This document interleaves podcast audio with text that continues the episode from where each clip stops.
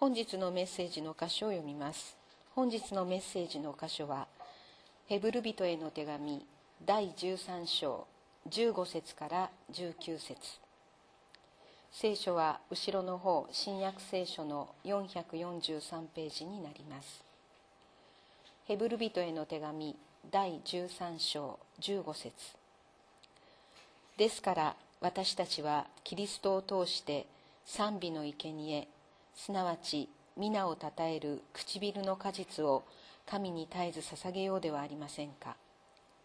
善を行うことと持ち物を人に分けることと怠ってはいけません。神はこのような生贄を喜ばれるからです。あなた方の指導者たちの言うことを聞きまた服従しなさい。この人々は神に弁明するものであってあなた方の魂のために見張りをしているのです。ですからこの人たちが喜んでそのことをし嘆いてすることにならないようにしなさい。そうでないとあなた方の益にならないからです。私たちのために祈ってください。私たちは正しい良心を持っていると確信確信しており何事についても正しく行動しようと願っているからです。またもっと祈ってくださるよう特にお願いします。それだけ私があなた方のところに早く帰れるようになるからです。本日はこの箇所より「真実の指導者と共に」と題してメッセージをお願いします。ヘブルビテの手紙をずっと学んできましてそしていよいよ来週で終わりというところに来ました。そして今日今えー、司会の人に読んでもらった箇所を読んで。聞いてですね皆さんどのように感じたでしょうか？あ指導者に従うっていうことについて教えてるのかなっていうふうにあの思われた方多いと思いますけれども。一体それはどういうことかということについて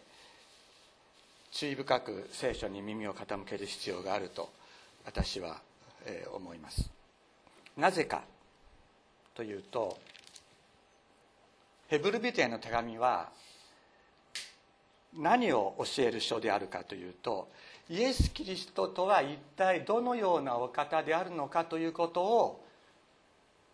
知りなさいということを教える書なんです。このヘブルビテの手紙全体で言ってることは何か。あなた方の信仰が揺れ動いたりあるいは分からなくなってしまうのはなぜかというとイエス・キリストとはどういう方であるかということが分からなくなってしまうからなんだというのです。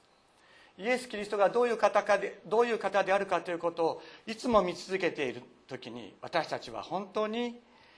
心満たされ心燃やされそして安心して平安の中にイエス様と共に歩んでいくことができる。仮に迫害が起こるようなことがあってもイエス様あなた方と共にいてくださる。そのことを本当に確信しながら安心して生きていくことができる。それが中心です。一つ前の章の最初にですね12章というのがあるんですけれども12章の2節にこう書いてあります。信仰の創始者であり完成者であるイエスから目を離さないでいなさい。イエスはご自分の前に置かれた喜びの家に恥ずかしめをももろともせずに十字架を忍び神の右の座に着座されました。あなた方は罪人たちのこのような犯行を忍ばれた方のことを考えなさい。それはあなた方の心が元気を失い疲れ果ててしまわないためです。と言われています。つまり私たちの心が元気を失ったり疲れ果ててしまうのはイエス様から目を離してしまうからなんだ。というんですね。イエス様から目を離して離さずにずっとイエス様を見続けている時に私たちの心は元気で満たされそして疲れ果ててしまうことはないと言ってる。それを前提として今日の箇所を解釈するのです。それを前提として今日の箇所を解釈する。だからあなた方の指導者の言うことを聞きまた服従しなさいっていうのはイエス・キリストを見続けることができないようなことを言う指導者の言うことは聞いちゃいけないということなんです。イエス・キリストからあなたの目を離させてその指導者の方に目を向けさせようとする指導者の言うことは聞いてはいけないということ。この指導者の言うことを聞きというのはどういうことかというとさあ一緒にイエス様を見上げようという指導者の言葉に耳を傾けなさいということです。礼拝においてもそうです。指導者っていうのはこういうふうにしたいっていう思いはあります。いろいろ。だからそういう思いを教会の皆さん皆さんで一緒にやりましょうって言いたい気持ちっていうのは誰にだってあると思います。牧師になったり伝道者になったりすると。だけどそういう思いではなくて一人一人が本当に共にイエス様を見上げる。イエス様とはどういうお方であるのかということを語ってそしてさあ一緒にイエス様を見上げましょう。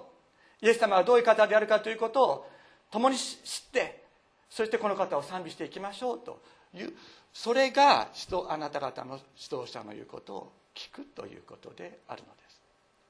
で聖書を読むとですねその指導者が皆さんに進めることっていうのは今言ったイエス様を見上げイエス様を知ることイエス様を見上げること祈ること。そしてここにあったように善を行うこと。いいですか？善を行うことと持ち物を人に分けることを怠ってはいけない。このことだけですね。究極的には。教会の中であれしろこれしろっていうのはないんですよ。教会の中であれしろこれしろっていうことは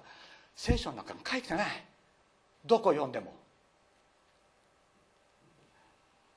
聖書のどこを読んでも教会の中であれしろこれしろっていうことを指導者が集っている人たちに言ってるとこなんかどこにも見当たらないです。困ってる人を助けなさいっていうんです。教会の中それは教会の中ということもあるし教会の外でもそうです。困ってる人を助けなさい。そしてあなたにあなたが自分で働く働いてお金を稼ぐ力があるならばあなたが稼いだものを困ってる人にとに、えー、それで困ってる人を助けるそのことを怠ってはいけないよ。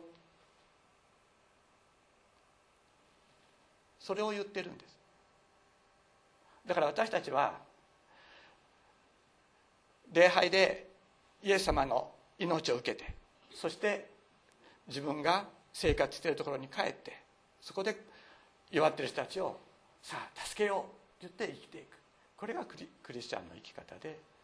あります。ローマ帝このヘブル人への手紙が書かれたローマ時代本当に狂気の世界でありました。ローマ帝国で、えー、ローマが支配した国の人たちやあるいは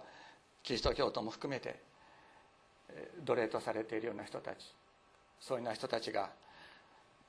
あのコロシアムっていう円形競技場ありますよね。あそこに引っ張り出されてライオンとかそういう猛獣と戦わされて食べられるのをみんなワインを飲みながら酒を飲みながら狂気して見ている。そういうそういう世界がローマの世界でありました。その一方で病気などにかかってですねもう道に倒れている人たちがたくさんいる。そういう中でクリスチャンたちは何をしたか。クリスチャンたちは迫害の中で道に倒れている人たちを解放して自分の家に引き取ってそして解放した。自分の家って言ったって地下です。あのカタコンベっていう地下でもう普通の家には生活できないので地下道で生活をしていた時期もありました。そういうところに引き取って世話をしてそして彼らを見とっていく。そういうことをやっていくうちにあのナザレのイエスイエス・キリストと言われる人を信じてる人たちは何か違うよね。普通の人たちと何か違うよね。僕たちが持ってないもの持ってるよね。愛がある。ということを人々は知るようになっていく。そして長い時間かかりました。本当に長い時間かかりました。300年かかった。300年かかりましたけれども300年にコンスタンチヌス大帝がミラノの勅令という皇帝の命令を出してキリスト教をローマの国教とする。そういう命令を出しました。そうやってイエス様を自分の神とする人たちイエスはよみがえられたと告白する者たちが狂気のローマを救っていくのです。だからまあうちの教会は特にありませんけどこの教会の中であのあれしろこれしろってことはないしない。それはなぜか。そのこと教会の中であれしろこれしろということが教会の指導者の言うことを聞くことではないということを私は固く信じているからです。むしろイエス様の命を受けてそして自分が今生かされているところで本当に弱っている人たちのためにどうぞ生きてください。そして私たちは共にここに集まって共にイエス様を賛美して命を受けて本当に喜びに満たされて苦しい思いでそれをするんじゃなくてね本当に喜びに満ちてそれをやっていくことができたらどんなに素晴らしいだろうかと思います。このあなた方の指導者たちの言うことを聞きまた服従しなさいという言葉がありますけれどもそれと似たような言葉が同じ13章の7節にあります。神の御言葉をあなた方に話した指導者たちのことを思い出しなさい。彼らの生活の結末をよく見てその信仰にならなさい。生活の結末というと日本語のなんていうか意味としては少しこうマイナスのイメージがありますけれども2017番でではですね確かあの彼らの生活が何を生み出したかを見てその信仰にならえと訳していると思います。彼らが生きたその道それがどういう結果を生み出したのか。それは一つはさっき言ったローマ帝国においてローマ時代において彼らの生活が本当に愛を実践する。その生活がローマ帝国をキリスト教化していく。それもそうです。先週も少しだけお話ししまして、まあ、予告したというか今日話をするという予告をしたんですけれども神の言葉をあなた方に話した指導者たちのことを思い出しなさい。神の言葉を語った人たちがどういう生き方をしてそしてその人たちがどういう結果を生み出していったのかそのことを私たちは知ることによってイエス・キリストを知るということがどういうことなのかということをさらに深く私たちは心に刻みつけることができると思います。今日はその一人の例をお話ししたいと思っています。それはカトリックの神父でジョーゼフ・ダミエンという人です。私はこの人の伝記を中学生の時に読み本当に深い感動を覚えましたけれども皆さんご存知の通り私がパプアニューギニアに伝道に行ったのはダミエン神父の生涯に憧れたからです。どういう人だったか。1841年から1889年まで生きた人。ベルギーに生まれました。そして22歳の時にですね彼はまあ神父になってそして、ハワイに伝道に行きます。そこにはモロカイ島という島があったんですけれども全世界から集められたハンセン病患者の隔離施設がそこにありました、まあ、全世界っていうとどこだろうと皆さん思われるかもしれませんけども日本からも送られた人たちがいました。一方が断崖絶壁で三方が海という、まあ、絶対逃げられないそういうところにこの隔離施設はあったといいます。これがですねダミエンが使わされた当時あった、まあ、カトリックの街道です。本当に断崖絶壁ですよね。絶対登れないと思います。でそこにはですね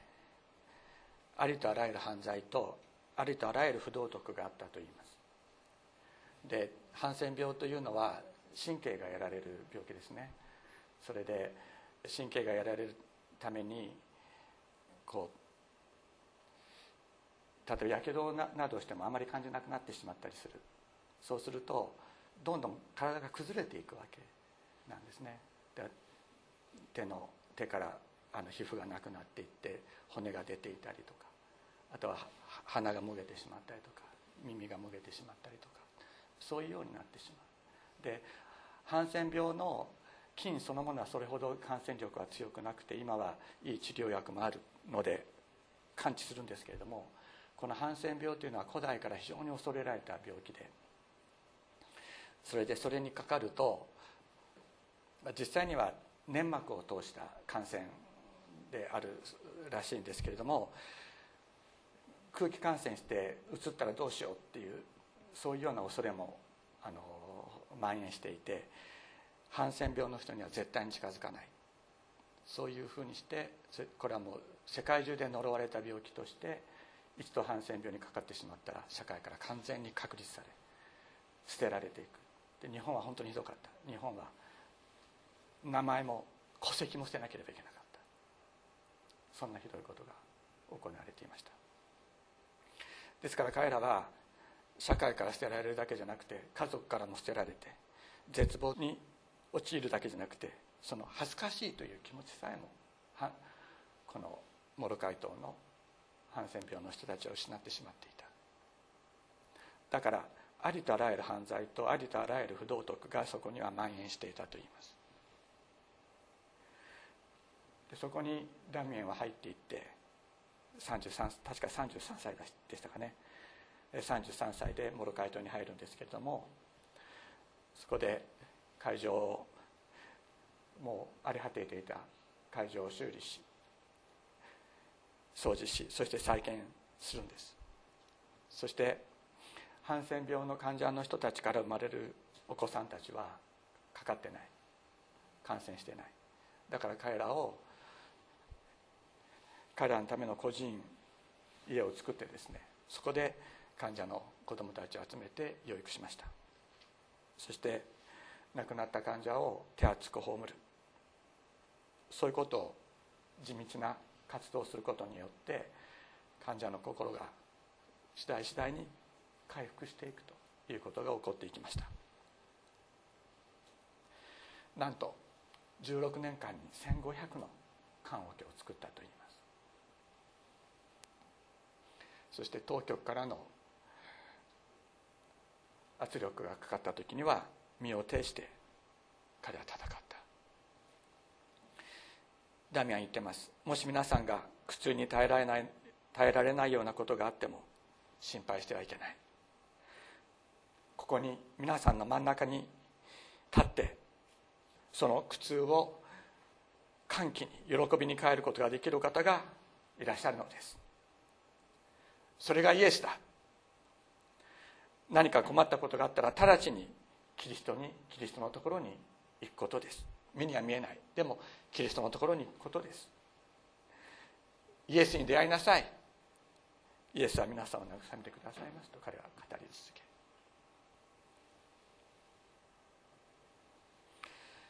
少しずつ患者の人たちはですね心を開いていきました。最初はダミエンが入ってきても海で立たれた手や肘をですね断面にこうなすりつけてきてそれがそこにいた人たちの精神状態だったといいます。そして彼らは言うんですね。そりゃ健康なお前にとっては神は愛だろう。だけどハンセン病にかかった俺たちにとっては神は鬼だ悪魔だと言っていたのが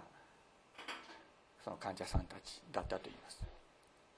ところが彼は43歳の時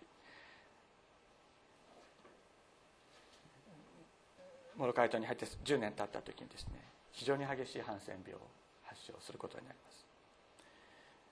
コックさんは患者の人でした。お手伝いさんもそうでした。彼らと同じ食器を使って同じ生活をして自分がハンセン病にかからないようには彼はしなかったですね。そして彼が彼は言っています。もし病気が回復したらこの地から召喚されるのであれば私は病気が、ね、治らないことを願う。と言って彼はそこにとどまり続け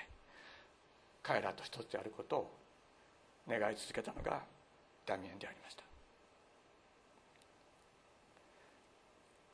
ダミエンの説教は変わっていくんです。ハンセン病であってもハンセン病でなくても健康であっても健康でなくても神は愛であると語っていた彼の説教は世に捨てられた私たち全てから捨てられた私たちをイエス様が愛してくださっている。そのことによってこの患者の一人一人の心は変えられていく。これがハンセン病にかかった後のダミエンの姿です。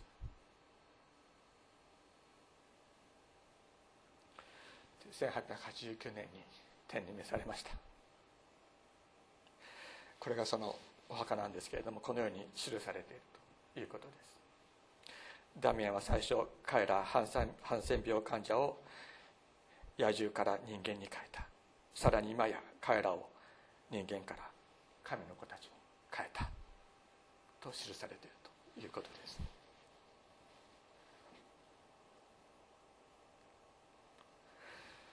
神の言葉を語った指導者たちの生涯のが何を生み出したのか。それは自分の思いを実現することではありませんでした。彼らが生み出したのは野獣のような生活。人の心を失った人たちを人の心を回復させ人の心を回復した者たちにその人たちが本当に神の子として尊く生きる。そのような働きをした。それがダミエンでありました。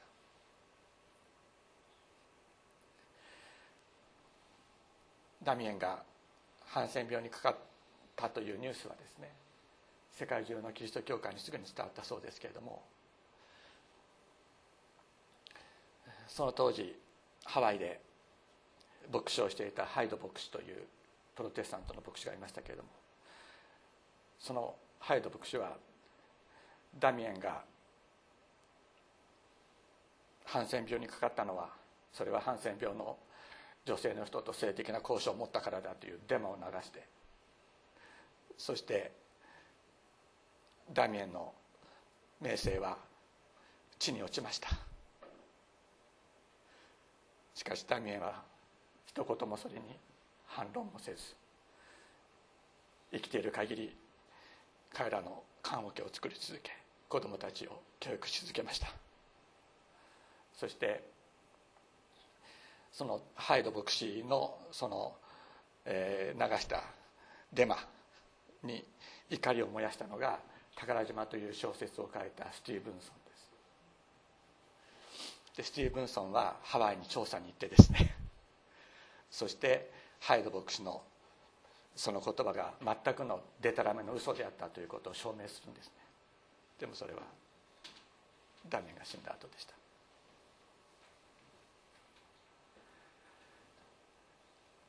神の言葉を語った指導者たちの生活がどういうものを生み出したのか。それ私たち本当に心に留めたい。そして私たちもこの同じ神の言葉に生かされるものとしてその足跡をたどっていくものでありたいと心から願います。ダミエンは私を見よとは言わなかったんです。キリストを見よ。あなたのために十字架にかかって命を捨てたイエス・キリストを見よそして今よみがえってあなたと共にいるイエス・キリストを見ようと語り続けました。患者の人たちはそのダミエンの生き方ダミエンの言葉に心を開きそして彼の言葉に従ってキリストを信じるものになっていったのです。このイエス様が今私たちを導いてくださっている。だから私も皆さんに申し上げたい。共にイエス様を見上げよう。この方だけに私たちの希望がある。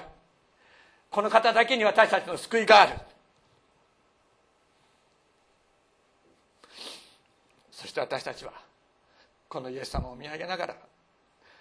困っている人たちに私たちの手を差し伸べる生涯を共に歩んでいきたいと思います。お祈りしましょう。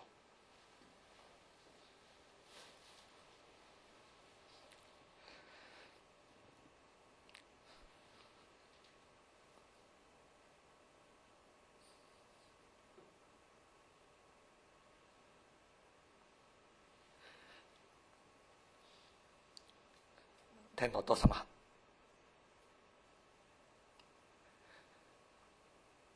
尊いあなたの皆を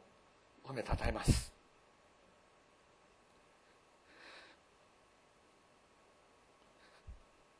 あなたの十字架の愛を知りよみがえられたあなたに出会った人たちがどういう生き方をしたのかどういう生涯を歩んだのか尊い偉大な生涯を歩んだ先輩たちを起こしてくださったことを感謝いたします。私たちも彼らの生涯を見私たちもあなたについていくものであらせてください。